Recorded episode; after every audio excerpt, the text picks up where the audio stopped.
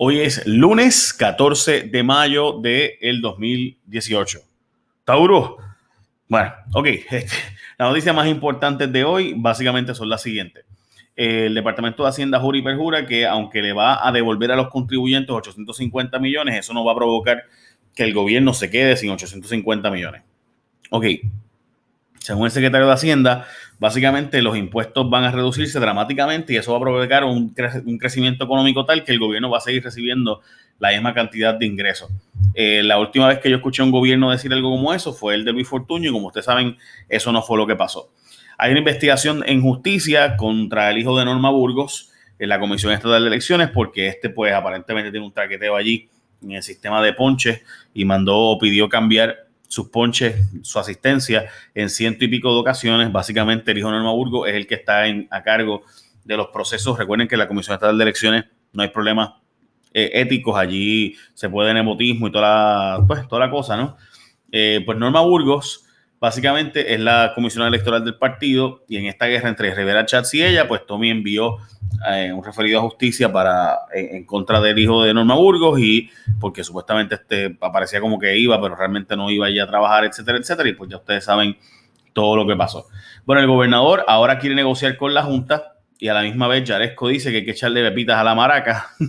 en síntesis, el gobernador dice que está dispuesto a negociar eh, pero no está dispuesto a ceder el asunto de la reforma laboral y otras cosas, no el aumento de presupuesto a la Junta y el aumento o la disminución, perdón, de las pensiones. El problema de todo esto es que, dice Yaresco, que si no hay negociación y si no hay un cumplimiento con el plan fiscal, pues ellos van a tener que hacer el presupuesto. O sea, que en vez del gobernador presentar el presupuesto, va a ser la propia Junta, porque si no, se quedan sin capítulo 3, porque parte de la exigencia del capítulo 3 de promesa, que es lo que permite que no paguemos la deuda, es que haya un presupuesto aprobado para poder negociar con los bonistas un plan de ajuste, o sea, la disminución del ajuste de la, de la deuda.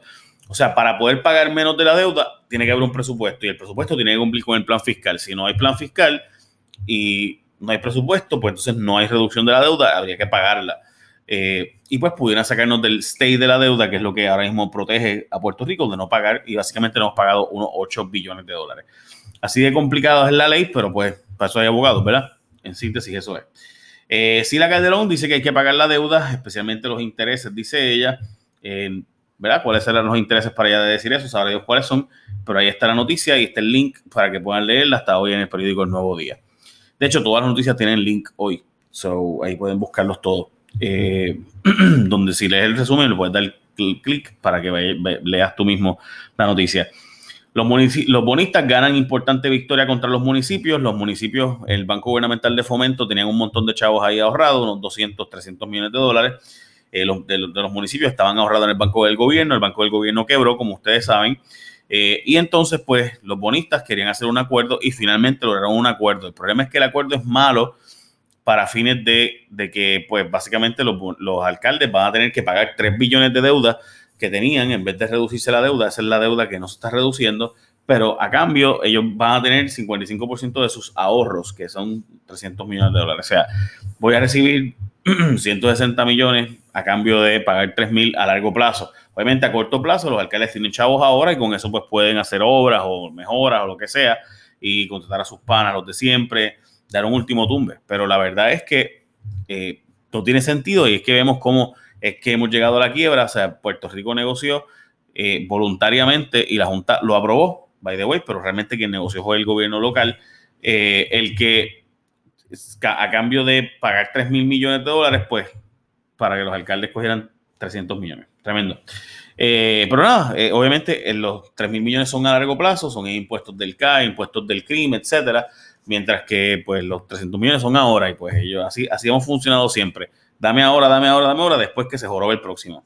Eh, listo, el futuro de las llaves de esta sangre de la Autoridad de Energía Eléctrica. Eh, básicamente nada, mala mía, pero es que el libro Las llaves de esta sangre es un libro bien famoso de los años 90 sobre el futuro de la iglesia en el mundo y un nuevo orden mundial. Y en Puerto Rico, las llaves de esta sangre es la propuesta de la reforma energética que está preparando el Departamento de Energía Federal.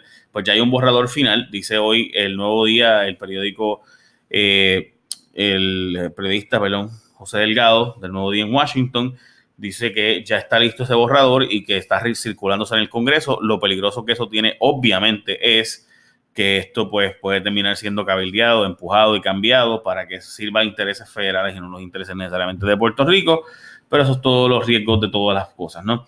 Hoy en el New York Times, hoy es un día histórico, Donald Trump va a mover la embajada de Israel a Jerusalén, de Tel Aviv, donde está actualmente, y eso pues es sumamente importante porque pues ya ustedes saben el problema de inestabilidad que hay en Irán, esto le añade un ingrediente más a la molestia en Palestina eh, que pueda haber contra Estados Unidos y pues más inestabilidad en el momento también que está viendo, hablando con Corea.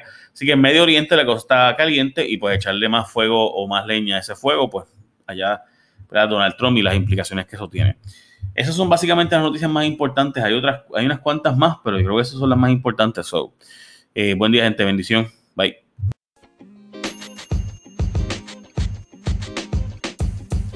The podcast you just heard was recorded with Anchor. If you want to make your own, download the Android or iOS app completely free from anchor.fm slash podcast. That's anchor.fm slash podcast.